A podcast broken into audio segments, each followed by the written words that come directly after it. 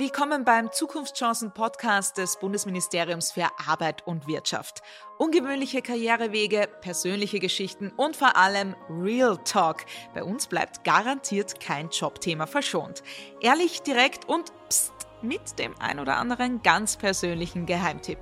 Ich bin Nina Kraft und treffe heute Wirtschafts- und Arbeitsminister Martin Kocher und Generalsekretärin Eva Landrichtinger. Schauen wir mal, was die beiden ausplaudern.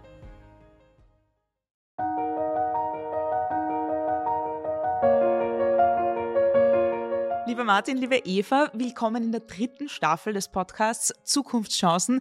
Eva, du bist heute zum ersten Mal im Podcast zu hören. Also Premiere, willkommen. Und Herr Bundesminister, du warst ja schon beim Staffelfinale zu Gast und da hast du ja auf das durchaus bewegte Jahr zurückgeblickt und in Zukunft, da werdet ihr beide äh, regelmäßig hier zu Gast sein. Ich freue mich sehr, muss ich sagen, weil eines ist schon ganz klar, was ihr in eurem Berufsleben so gestemmt habt, ich glaube, das könnte ein ganzes Hörbuch füllen. Schauen wir mal. Starten wir los, liebe Eva. Wir haben ja diesen Podcast kurz nach Übernahme äh, von Martin, also damals noch als Bundesminister für Arbeit, Familie und Jugend gestartet.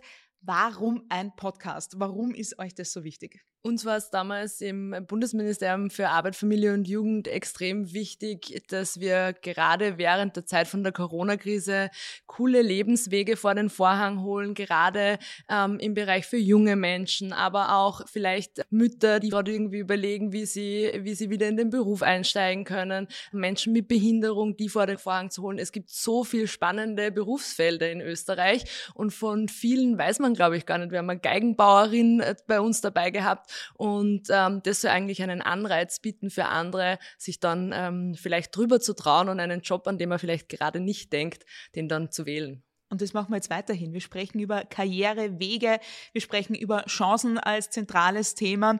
Und Herr Bundesminister, lieber Martin, ich weiß ja, Journalisten sind oft so lästig, die wollen dann unbedingt äh, was Privates aus dem äh, Gegenüber herauskitzeln. Aber keine Sorge, ich frage dich jetzt nicht, was du heute schon gefrühstückt hast oder so. Das wäre einfach. Wirklich, was denn? Gar nichts. ah, Fasten. Intervallfasten quasi. Genau. Wir wollen aber trotzdem den, den Menschen Martin Kocher kennenlernen in diesem Podcast. Und du hast ja in der letzten Episode der zweiten Staffel schon viel über dich und deinen Weg gesprochen. Ich fasse es jetzt ganz, ganz kurz zusammen. Also du kommst ursprünglich aus Altenmarkt am Zauchensee in Salzburg, hast VWL studiert und dissertiert in äh, Innsbruck. Dann haben dich Lehrtätigkeiten die ganze Welt bereisen lassen, kann man sagen. Ein Kosmopolit. Und dann ging es doch nach Wien, wo du vormals IHS-Chef und Präsident des Fiskalrates warst. Also irgendwie kann man sagen, von Salzburg in die Welt nach Wien. Ja, und jetzt sitzen wir hier. Wenn wir in internationalen Erinnerungen schwelgen, so karrieretechnisch, welcher Ort hat dich da so richtig in den Bann gezogen? Schwer zu sagen. Also ich habe das Glück gehabt, dass ich an vielen schönen Orten war und das war teilweise Zufall, teilweise nicht schon auch selbst gewählt. Äh, die erste äh, größere Station im Ausland war Amsterdam, äh, ungefähr 30 Jahre war ich damals alt als, als Postdoc, also nach dem äh, Dissertieren.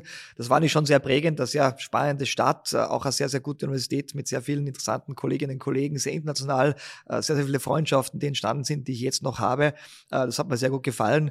Aber ich war auch eine Zeit lang immer wieder in Australien, Neuseeland. Auch da habe ich sehr, sehr viel äh, gelernt. Äh, und man merkt einfach im Ausland, äh, dass äh, vieles dass man äh, als absolut gesehen hat, sich relativiert, weil halt andere Länder es anders machen, es andere Kulturen gibt. Äh, und das war sehr, sehr bereichernd. Also ich, ich möchte nichts oder keine von diesen Stationen missen. Ich habe immer Glück gehabt, muss man ganz ehrlich sagen, auch mit den Orten und habe immer mich sehr heimisch gefühlt, wo ich war. Thema heimisch fühlen. Am schönsten ist trotzdem daheim, oder? Was sagt ihr zwei? Auf jeden Fall. Ja, natürlich, keine Frage. Ja, absolut. Also ich glaube, es ist wichtig, sich heimisch zu fühlen, wenn man irgendwo anders ist. Aber natürlich, wenn man nach Hause kommt nach einer längeren Zeit, äh, ist es immer ein ganz anderes und ganz besonderes Gefühl. Und in deinem Fall ist es eben äh, Salzburg. Und da ist nicht nur aus dir was geworden, unter Anführungsstrichen, sondern auch aus deinen Schulkollegen. Erzähl einmal ein bisschen. Ich glaube, da liegt es ein bisschen an der Bergluft, dass da so viele Karriere gemacht haben. Kann das sein? Ja, die meisten äh, sind äh, sehr erfolgreich im Sport, äh, beim Skifahren, beim Langlaufen, beim Biathlon. Also wir haben in Altenmarkt mehrere Weltmeister äh, und in der Nachbarort noch mehr. Hermann Mayer kommt aus dem Nachbarort, war in der gleichen Schule. Also äh, es ist äh, offensichtlich ein, ein Ort, wo, wo sehr viel Sport passiert. Und ich war zwar auch sehr sportlich, aber leider nicht ganz so sportlich, um in die Nähe dieser Weltmeister zu kommen. Aber ich es war sehr schön in der Schule, war Sport ein sehr wichtiger Faktor, hat nicht dazu geführt, dass es auch einen gewissen Wettbewerb gegeben hat, aber auch viel Freundschaft äh, im Skiverein. Äh, dann habe ich später Langlaufen gemacht, im Langlaufverein, im Schachverein, wenn man den Sport sieht. Also äh, es hat viele äh, nette ähm, Begebenheiten gegeben und viel Spaß gemeinsam äh, im Rahmen dieser Sportausübung. Und für einige ist es dann tatsächlich auch äh, der Lebensweg und Berufsweg äh, und der Erfolgsweg geworden, ja, nicht wie, für mich. Wie ist denn das, wenn, wenn ihr euch da jetzt äh, mal trefft, sage ich mal, Hermann Mayer und Martin Kocher, hallo Herr Minister. also wie, wie, wie fühlt sich das an, wenn ihr euch jetzt trefft? Ja, den Hermann habe ich schon länger nicht mehr getroffen jetzt, äh, aber sonst äh, Michael Walchhofer wird meist den äh, sehe gelegentlich, weil er ein Hotel in, in Zauchensee hat. Ähm, ja, ganz normal. Also hat sich nicht viel geändert. Also man sagt halt Hallo, man unterhält sich, wie es einem geht. Und äh, er war auch mal zu Gast. Ich habe so einen Instagram äh, äh, jede Woche einmal am Donnerstag und äh, da war Michael Walchhofer mal zu Gast, aber nicht als Skifahrer, sondern äh, als nicht Chef jetzt eines äh, Hotels und von Freizeiteinrichtungen. Und es war sehr spannend, ihn jetzt auf diese Art und Weise kennenzulernen mhm. näher. Also wenn ich in meinem Berufsalltag eine klare Entscheidung treffen muss, dann schnüre ich zuallererst mal meine Laufschuhe. Das ist so, das ist so Gewohnheit und ich glaube, das ist jetzt ein Punkt, der uns alle drei äh, miteinander verbindet. Und Martin, ich habe ja wirklich äh, sehr, sehr stark recherchiert. Und die Recherche hat ergeben, du bist der zweitschnellste laufende Minister nach deinem Amtsvorvorvorgänger Martin Bartenstein. Stimmt das? Ja, ich glaube, das stimmt tatsächlich. Äh, er ist, äh, ich glaube, es war äh, im April 2000, ist er ein Marathon in drei Stunden, sechs, acht, irgendwas Minuten gelaufen, den Wien-Marathon. Er war ein extrem guter Läufer. Es gab mehrere Politiker, Politikerinnen in Österreich, die sehr gute Läufer waren, aber als Minister, glaube ich, hält er den Rekord während der Ministerzeit. Mhm. Und das wäre nicht ein großer Anreiz, aber ich glaube, ich werde es nicht mehr schaffen. Angesichts der Belastung, die man jetzt hat, der zeitlichen, schaffe ich einfach nicht ganz so viel Training, um die Zeit zu erreichen. Aber ja, das stimmt. Aber normalerweise ist ist ja Golf so ein Business-Sport, oder? Man trifft sie zum Golfen, um dann äh, Geschäfte abzuschließen. Aber Martin, auch so internationale Beziehungen lassen sich durch einen guten Lauf verstärken. Ja, man möchte gar nicht meinen, wie viele äh, Politikerinnen und Politiker, aber auch Entscheidungsträgerinnen und Entscheidungsträger gerne laufen, weil es einfach ein Sport ist, den man natürlich recht gut in kurzer Zeit und auch äh, überall, wo man ist, äh, machen kann. Äh, wir waren letztes Jahr im Herbst in Thailand bei einem Besuch und es hat sich ergeben, dass der Gouverneur von Bangkok, also sowas wie der Bürgermeister von Bangkok, unbedingt laufen gehen wollte. Der geht jeden Tag in der Früh laufen, sehr früh, fünf, halb sechs. Wir haben uns sechs in der Früh getroffen nach einem Flug aus Singapur, war nicht sehr angenehm für mich bin ganz so früh aufstehe, aber es war sehr lustig, äh, weil es war sein Team dabei, mein Team dabei, ein paar andere Leute noch. Wir sind zu 20. im Park gelaufen in Bangkok und es war eine sehr, sehr gute Gelegenheit und wir haben uns sehr gut verstanden. Man tauscht sich nicht auch inhaltlich aus. Ich habe viel gelernt und äh, es war ein ungewöhnliches äh, Gespräch bei einer Delegationsreise, aber genauso ist es manchmal schön als Abwechslung. Und an das wird er Sie wahrscheinlich auch immer erinnern, oder? So bleibt man im Gedächtnis. Ich hoffe, ich hoffe, ja. Lustig ist, dass, dass ich manchmal noch angesprochen werde, auch von Leuten, die es irgendwo gesehen haben, weil natürlich ein bisschen Social Media Attention damit verbunden war. Ähm, und einige Leute haben das dort gesehen oder haben das in Österreich dann gesehen und äh, wird immer noch darauf angesprochen. Also das ist ganz lustig. Und es ist auch effizient, das ist ja in eurem Job wichtig. Man hat gleichzeitig ein bisschen Sightseeing-Tour beim Laufen. das war sehr schön, genau, richtig. Das war gerade die Vorbereitung eines großen äh, asiatischen Gipfels. Wir sind also auch über dieses, über die Fläche gelaufen, wo der stattfindet, äh, in einem schönen Park. Also äh, genau, man verbindet das äh, in dem Fall angenehmer mit dem äh, Notwendigen und, und Wichtigen. Ähm, und es war ganz in der Früh und dadurch ähm, haben wir auch keine anderen Termine verpasst. Und das bringt mich gleich im Laufschritt zu dir. liebe Frau Generalsekretärin, liebe Eva, äh, über dich ist ja naturgemäß noch relativ wenig in der Öffentlichkeit bekannt, aber in unserem Podcast Laufclub, da bist du mit dabei. Genau. Was uns beide verbindet, ist unsere Heimatstadt Linz. Dann hast du just studiert in Wien, hast das Trainee-Programm der IV absolviert. Anschließend warst du vor allem in der Sozial- und Arbeitsmarktpolitik äh, tätig und dann bist du Kabinettschefin bei Christine Aschbacher geworden und dann anschließend bei Martin Kocher gelandet und jetzt seit 2021 Generalsekretärin im Arbeitsministerium und seit der Zusammenlegung natürlich jetzt auch des Wirtschaftsministeriums. Dann fällt mir übrigens noch eine Gemeinsamkeit an. Du bist auch privat auf den Hund gekommen. Stimmt. Seit einem Jahr Hundemama vom Office-Hund Nova. Und weil es bei unserem Podcast natürlich um Zukunftschancen geht, wie ist denn das, als junge Frau in einer Führungsposition in einem ja nach wie vor stark männlich äh, geprägten Umfeld zu sein? Ja, ich glaube, äh, es ist sicher herausfordernd ähm, und äh, man lernt aber einfach so viel und was ich auf jeden Fall sagen kann, ist, dass man sich einfach trauen muss als junge Frau und ich kann mich sehr gut an viele Situationen noch erinnern, wo ich mir am Anfang wirklich gedacht habe, okay, schaffe ich das jetzt? Aber ich glaube, da ist ähm, enorm wichtig, dass man einfach an sich glaubt und ähm, dann mit Ehrgeiz und Kompetenz an die Sache rangeht. Was natürlich schon auch stimmt, ist, äh, die Politik ist jetzt äh, sicher auch nochmal ähm, hin und wieder gerade als junge Frau ein, äh, ein herausforderndes Umfeld. Ich kann mich da nur sehr gut an eine Situation erinnern, wo mal geglaubt wurde, dass ich eventuell den Kaffee bringen äh, würde. Aber ich merke trotzdem recht schnell, wann man dann ähm, sein Wissen zeigt, dass es dann eigentlich gut funktioniert.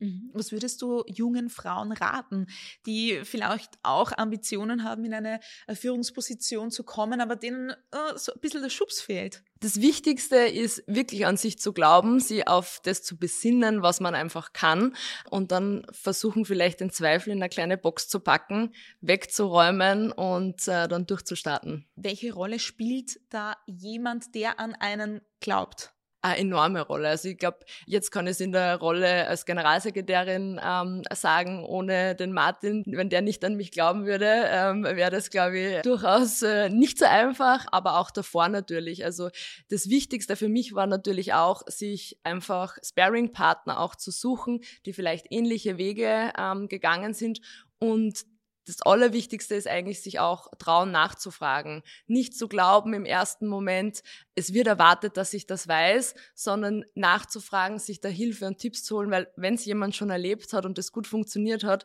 kann man total davon profitieren. Oft muss man dann denselben Fehler nicht nochmal machen. Genau. Oder? Man macht sie oft genug, aber genau. Nicht immer muss man es machen, glaube genau. ich. Ja. Was hast du demjenigen gesagt, der einen Kaffee bei dir bestellen wollte? Ich habe natürlich gesagt, das ist kein Problem. Ich kümmere mich sehr gerne darum. Und ähm, danach bin ich dann vorgestellt worden und es war dann der Person eher unangenehm dann. Ja. Aber auch das gibt, glaube ich, schon Pluspunkte, ja. oder? Also man kann ja seine Gäste nach wie vor bewirten, egal genau. in welcher Funktion. Richtig. Immer freundlich bleiben. Da sind wir eh schon bei eurem Haus hm, dieses Ministerium, ja, was macht dieses Haus eigentlich? Wofür seid ihr alles zuständig? Wie kann man sich das vorstellen? Das ist die Frage, wer startet. Gerne du. Also, äh, wir teilen uns das auf. Äh, ich nehme den Wirtschaftsbereich, du den Arbeitsmarktbereich, weil äh, da bist du schon länger dabei als ich. Also im Wirtschaftsbereich ist es eine relativ breite Palette an Themen. Da geht es von der Gewerbeordnung über die gesamte Internationalisierungsstrategie bis hin natürlich zu vielen Spezialthemen wie Preise, wie der Bereich des gemeinnützigen Wohnbaus und und äh, die Lehrlingsausbildung. Also eine ganz breite Palette an Themen äh, von äh, Wirtschaft äh, und Wirtschaftsregulierung ähm, und dann kommt noch dazu das kulturelle Erbe, ein relativ großer Bereich, ähm, wo zum Beispiel die Verwaltung der Hofburg, äh, die Verwaltung äh, des Schlosses Schönbrunn und vieler anderer äh, kulturellen Gebäude beinhaltet ist. Die Burg äh, Hauptmannschaft Österreich ist da die Einheit. Wir haben die Verantwortlichkeit für das Eich- und Vermessungswesen, also auch die Staatsgrenzen werden vermessen. Der Tiergarten Schönbrunn ist bei uns und eine Reihe von Dingen. Also eine große Breite an Themen. Wirtschaftsbereich nicht zu vergessen, natürlich auch der Tourismus. Da gibt es die Staatssekretärin Susanne Kraus-Winkler, aber der ist natürlich auch in unserem Wirkungsbereich und das war jetzt nur ein kleiner Ausschnitt. Also ähm, es war für mich sehr überraschend zu sehen, wie breit eigentlich äh, das Portfolio äh, des Wirtschaftsbereiches ist äh, und wie breit auch die Notwendigkeit ist, Gesetze zu machen und äh, Verordnungen zu erlassen. Ähm, und das ist immer wieder spannend, weil es nicht da viele Bereiche gibt, äh, wovon man davor auch noch nie was gehört hat oder sehr wenig gehört hat und man sich sehr rasch einarbeiten muss und ein Bild davon kriegen muss, was ist denn jetzt richtig. Die Frau Staatssekretärin kommt übrigens in unseren ah, Podcast, ah, also gut. da können wir ganz genau nachfragen. was macht sie noch, Eva? Ja, Ja, also mir ist im Übrigen genauso gegangen. Ich habe überhaupt am Anfang nicht geglaubt, für was ähm, wir als Ressort dann alles zuständig sein werden. Aber genau, also im, im, im Arbeitsbereich, wir setzen uns mit dem Arbeitsrecht auseinander, geht um Arbeitszeiten, geht aber natürlich auch um den Arbeitnehmerinnenschutz, ähm, damit am Arbeitsplatz hoffentlich nichts passiert. Zu uns gehören auch die Arbeitsinspektorate, die ähm, Unternehmen beraten und äh, schauen, dass äh, die Unternehmen und die Mitarbeiterinnen und Mitarbeiter gut zusammenarbeiten können, ähm, dass sich da aber natürlich auch an die Regeln gehalten wird, auch ganz wichtig. Und äh, zusätzlich ähm, haben wir noch die Arbeitsmarktsektion bei uns im Haus. Dazu gehört auch das AMS, das Arbeitsmarktservice und auch da kommt, glaube ich, der Johannes Kopf, so der, der AMS-Vorstand zu uns in dem Podcast. Da werden wir dann auch noch genauer drüber reden. Ähm, und da geht es natürlich aber auch um, um, de, um das Thema Fachkräfte und ich glaube, das ist tatsächlich ein sehr, äh, sehr positiver Aspekt jetzt der Zusammenlegung der beiden Bereiche, weil natürlich die Wirtschaft, für die Wirtschaft ist Fachkräfte, Arbeitsmarkt genauso wichtig und da kann man, glaube ich, sehr viele Synergien finden. Mhm. Genau, also ich nehme als Beispiel immer, wenn ich darf, äh, den Bereich Lehrlingsausbildung. Es war so, dass im Arbeitsbereich die überbetriebliche Lehrlingsausbildung verankert war, im Wirtschaftsbereich die betriebliche Lehrlingsausbildung. Jetzt ist es in einem Ministerium, das macht es nicht einfacher, die Wege sind kürzer, es gibt eine bessere Abstimmung und so gilt es für, für viele Themen. Ich glaube, es ist gut, das Ministerium in einer guten Balance äh, zu haben äh, und äh, ich hoffe, wir können das gut ausfüllen, diese Balance zwischen Arbeit und Wirtschaft. Aber in vielen Bereichen gibt es auch heutzutage bei Weitem weniger Konflikte, als das noch früher der Fall war. Und wir sind ja für den Bereich, wo es wirklich Konflikte geben kann, bei der Lohnfindung nicht verantwortlich. Die passiert in Österreich in der Regel, äh, in fast allen Fällen durch die Sozialpartner. Also da spielt das Ministerium keine Rolle. Äh, da gibt es die Kollektivvertragsautonomie. Hm. Ja, aber ziemlich viele Zuständigkeiten. Das wird den einen oder anderen wahrscheinlich sogar überraschen. Was sind denn so die drängendsten Themen und Probleme auch, die ihr gemeinsam lösen wollt? Also das eine Thema habe ich, glaube ich, sogar schon eben vorher schon angesprochen. Fachkräftemangel ist sicher das Thema, das uns äh, momentan enorm beschäftigt, neben ein paar anderen Themen, wo, glaube ich, du noch nur was dazu sagen kannst. Aber die, der Fachkräftemangel hat sich einfach durch die Corona-Krise, es, hat, es ist einfach da alles so schnell passiert, sicher nochmal verstärkt. Und da ist, glaube ich, wichtig, dass wir als Ressort natürlich Maßnahmen treffen, aber auch schauen, wie können wir Unternehmen ähm, dabei unterstützen, dass sie da auch einen Beitrag leisten können. Ja, wir machen ja immer eine Klausur auch auch äh, äh, äh, des Führungskreises des Ministeriums, wo es einfach darum geht, äh, Schwerpunkte zu setzen. Für dieses Jahr äh, ist der Bereich Fachkräfte von der Lehrlingsausbildung über AMS-Qualifizierungen hin bis zu vielen anderen Dingen. Jetzt gibt es die Reformkommission zum Arbeiten im Alter, das attraktiver machen oder das bessere Abgelten von Überstunden und viele andere Dinge, die in dem Rahmen relevant sind. Das war einer der Schwerpunkte. Der zweite Schwerpunkt ist, Österreich wirtschaftlich gut durch die Krise bringen. Da gibt es viele Verantwortlichkeiten, Energieversorgung, äh, wobei natürlich das äh, BMK äh, für die Energieversorgung grundsätzlich zuständig ist, aber immer dann, wenn es zum Beispiel um Energiehilfen geht, um den Energiekostenzuschuss, andere Dinge, dann ist das Ressort hier zuständig.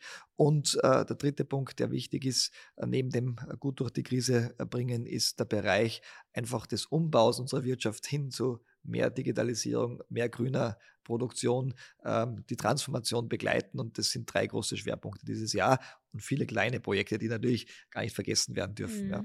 ja, so viel zu euren Zuständigkeiten und auch äh, euren Plänen.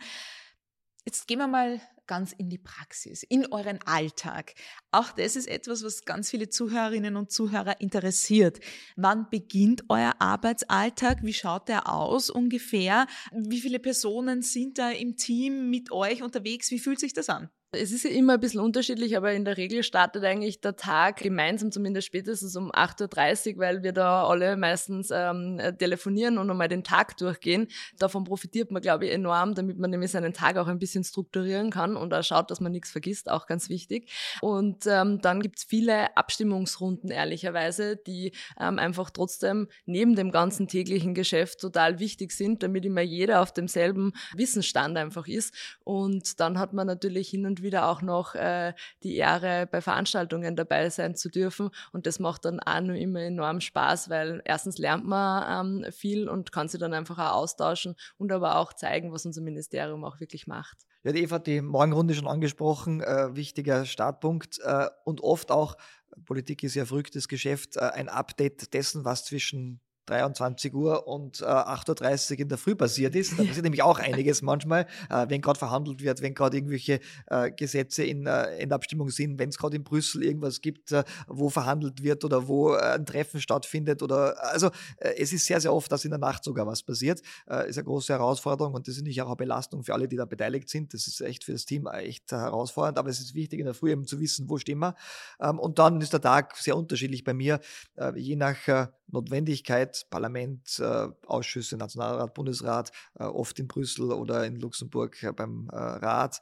Äh, dann gibt es nicht äh, Besuche im Ausland, aber natürlich dann auch klarweise im Inland viele Sitzungen, Treffen mit Sozialpartnern, ähm, Reihe von Veranstaltungen, Abstimmungstreffen, viele interne Treffen, das du schon gesagt, das ist auch für, für mich besonders wichtig, mit allen inhaltlichen Referentinnen und Referenten mich regelmäßig zu treffen, Dinge vorzubereiten, auszutauschen, auch Termine vom Vortag nachzubesprechen, um eben äh, alles das, was so teilweise auf höchster Ebene ausgemacht wird, vorzubereiten oder eben dann auch nachzubereiten und dann natürlich auch in die gesamte Breite des Ministeriums zu bringen. Äh, wir haben ja ungefähr 1000 Mitarbeiter direkt äh, im Ressort und dann kommen noch die ausgelagerten Einheiten dazu.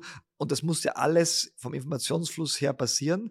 Und deswegen ist Information so ganz wichtig. Wir versuchen nicht auch, äh, das Haus sehr breit zu informieren mit vielen Formaten, aber es geht einfach darum, möglichst viel zu sprechen. Also ich äh, habe schon als äh, Professor viel gesprochen, aber spreche jetzt noch viel mehr während meines Arbeitsalltages. Aber es ist auch schön, man, man, lernt einfach sehr viel auch dazu, wie man Dinge auch erklärt, wie man Dinge auch weitergibt, wie man Dinge auf den Punkt bringt oder eben auch nicht. Gelingt manchmal auch nicht so gut. Ja? Und dann kommt die Information falsch an. Aber was ich wirklich bewundere an euch ist, gerade wenn ich euch beide bei Abendveranstaltungen sehe, bei Moderationen, ähm, dann ist es oft 20 Uhr, 21 Uhr, ihr steht auf einer Bühne, ihr gebt Interviews und ihr seid immer noch klar im Kopf. Und ich denke mir, das gibt's ja nicht. Also gerade wenn ich jetzt höre, 8.30 Uhr geht es los und es ist wirklich, euer Tag ist minutiös geplant. Kann ich mir das so vorstellen?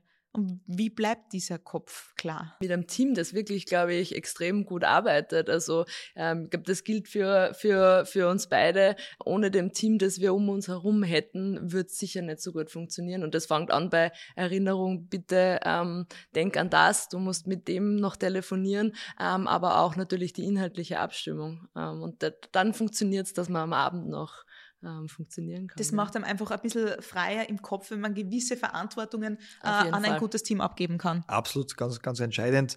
Äh, dazu kommt natürlich auch, ähm, dass man einfach das Team braucht, um auch in dem Moment, wo man ein bisschen Ruhe hat, und es gibt immer ein paar Minuten, diese Ruhe auch wirklich genießen kann und sich kurz erholen kann. Also die Tage sind tatsächlich wirklich lang, äh, gerade auch wenn man dann im äh, Ausland unterwegs ist, äh, bei äh, Treffen, wo man dann Früh mit dem Flieger schon irgendwo hinfliegen muss oder früh mit dem Zug fahren muss.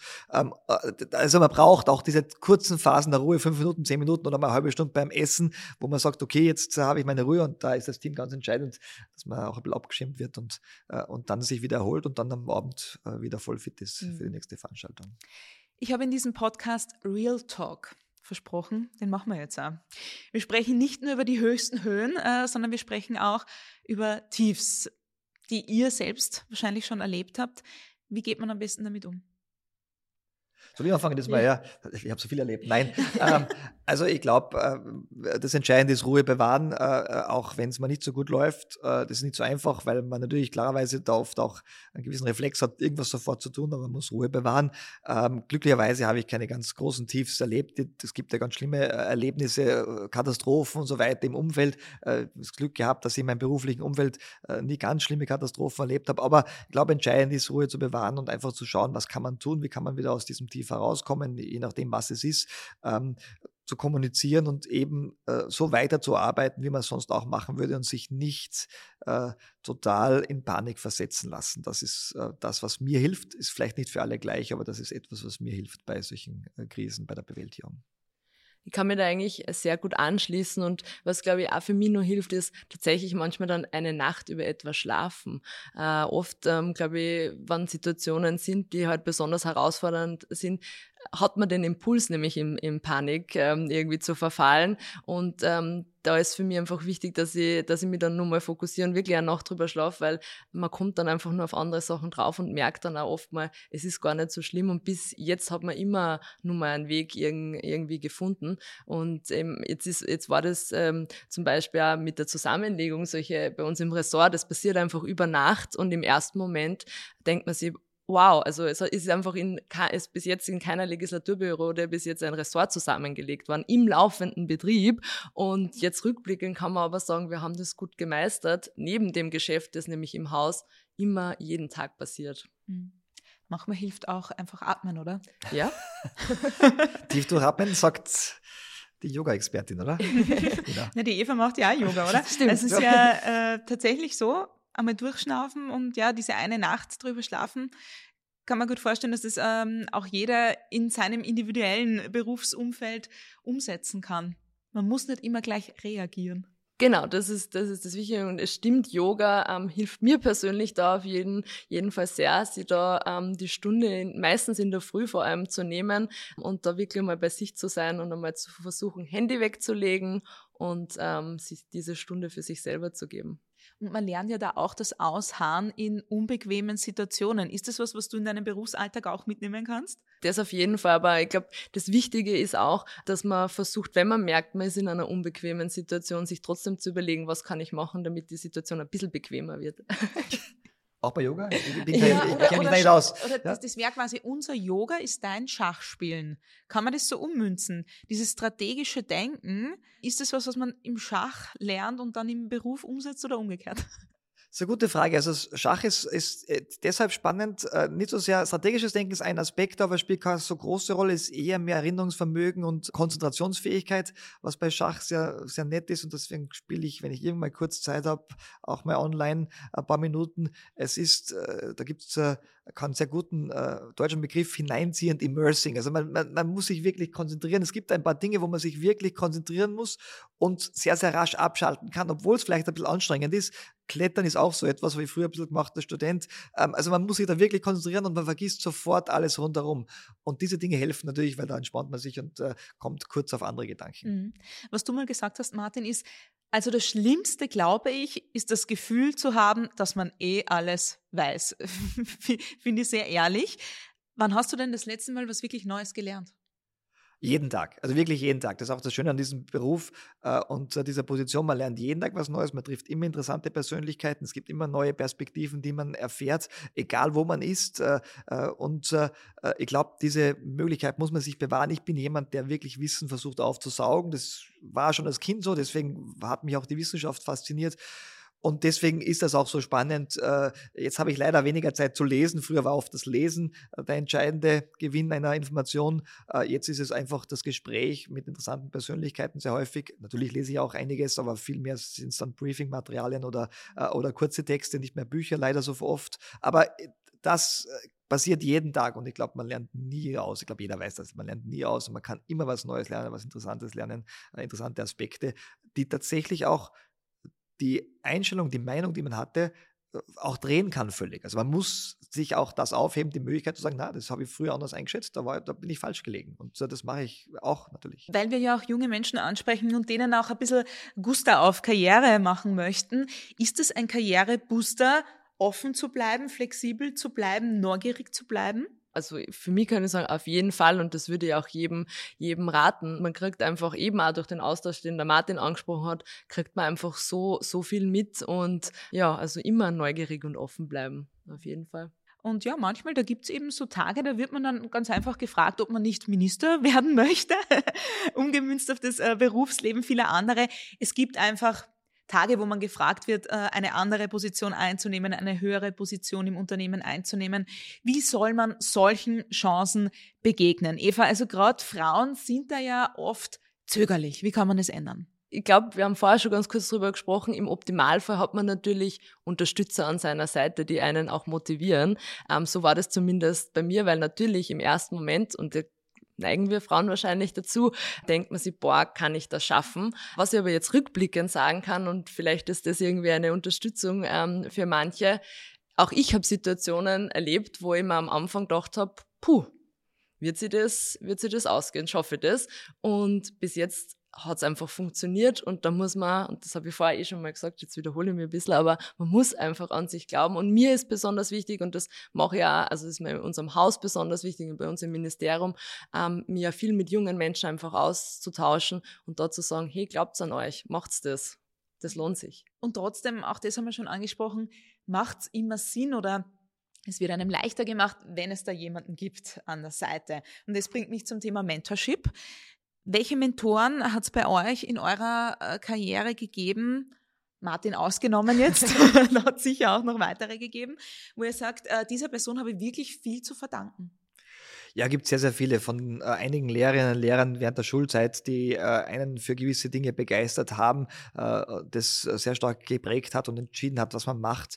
Äh, ich habe natürlich auf der Universität einen Doktorvater gehabt, der sehr, sehr wichtig war für mich, der mir sehr viele Freiheiten gegeben hat, mich äh, sehr, sehr viele Dinge ausprobieren äh, lassen hat und damit habe ich sehr früh viel äh, Unabhängigkeit gelernt, glaube ich, sehr wichtiger Punkt auch. Äh, und dann habe ich äh, auch einen äh, Co-Autor gehabt, der eh ganz bekannt ist in Österreich, weil Buchautor Matthias Sutter, mit dem ich sehr viel gemeinsam gearbeitet habe. Äh, wir sind sehr, sehr gute Freunde, aber natürlich auch haben wir uns gegenseitig immer herausgefordert und waren, glaube ich, gegenseitig auch ein bisschen fast wie, äh, wie Mentor, Mentorinnen, weil wir sehr unterschiedlich sind in der Art und Weise, wie wir gewisse Dinge machen und trotzdem sehr, sehr gut und, äh, zusammengearbeitet haben. Ähm, also man braucht das eigentlich im, im, im ganzen Leben, hat immer jemanden, der, äh, der einem gute Tipps gibt und zu dem man geht oder zu der man geht, Mentorin, äh, und, äh, und fragt, wenn man einfach nicht mehr weiter weiß oder wenn man einfach einen guten Rat haben äh, will. Also das sollte man auch suchen. Also wenn man äh, es gibt eh viele Programme in vielen Unternehmen, wir haben ja auch sowas äh, ähnliches bei uns. Also es glaube ich ist wichtig, diese Möglichkeit zu haben äh, und, und dann auch wirklich das zu nutzen. Eva, wer hat dich begleitet?